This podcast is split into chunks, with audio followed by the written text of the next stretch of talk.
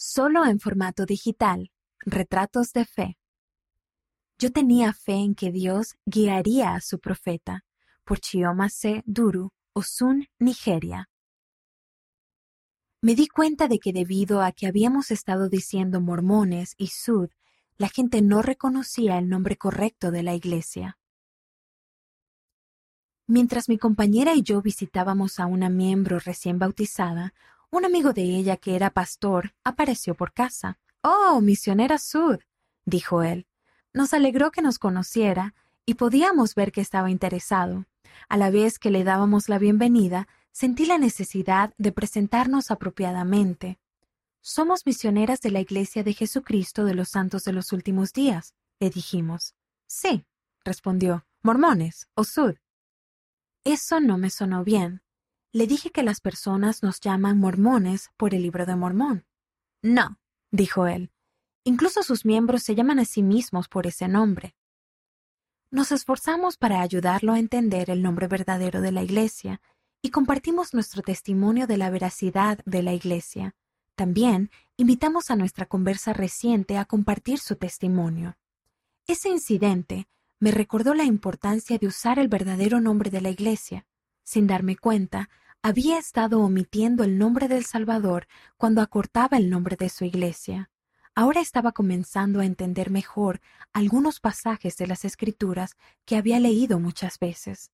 Algunos versículos de Tercer Nefi me ayudaron a entender la clara necesidad de no cambiar el nombre de la Iglesia del Señor si verdaderamente quiero tomar sobre mí su nombre.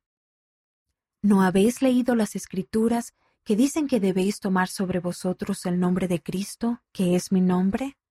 Porque por este nombre seréis llamados en el postrer día. Por tanto, cualquier cosa que hagáis, la haréis en mi nombre, de modo que daréis mi nombre a la iglesia, y en mi nombre pediréis al Padre que bendiga a la iglesia por mi causa.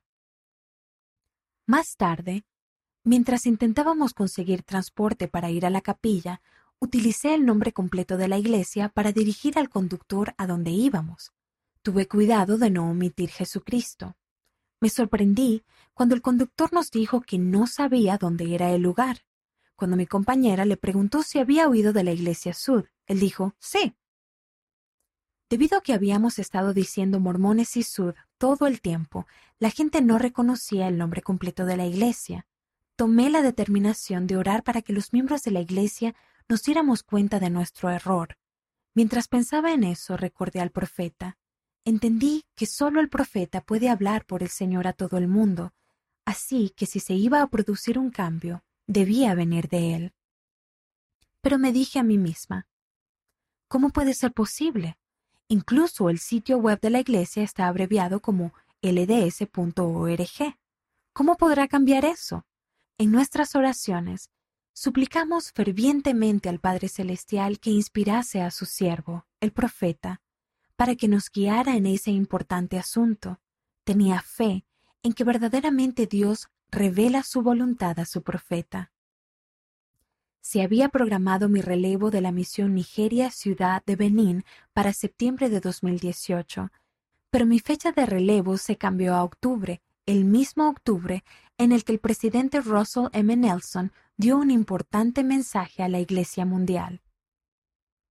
Para gran parte del mundo, la Iglesia del Señor en la actualidad está camuflada como la Iglesia mormona, pero nosotros, como miembros de la Iglesia del Señor, sabemos quién está a la cabeza de ésta, Jesucristo mismo. El resto del mundo puede o no seguir nuestro ejemplo y llamarnos por el nombre correcto. No obstante, no es sincero que nos sintamos frustrados si la mayoría del mundo llama a la Iglesia y sus miembros por el nombre incorrecto si nosotros hacemos lo mismo. No se pueden imaginar cuán sorprendida y feliz estaba. El mensaje del presidente Nelson era tan claro y sentí que nuestras oraciones habían sido contestadas. No tenía palabras para expresar mi gratitud. Esa experiencia aumentó mi testimonio de que las oraciones son contestadas y que el Padre Celestial inspira a sus profetas, que esta es la iglesia del Señor y que Él sabe qué hacer en su iglesia. Aún el sitio web de la iglesia, que yo pensaba que era imposible cambiar, se actualizó a laiglesiadejesucristo.org. Sé que el presidente Nelson es llamado por Dios. También sé que el profeta José Smith no dio nombre a la iglesia que fue restaurada por medio de él.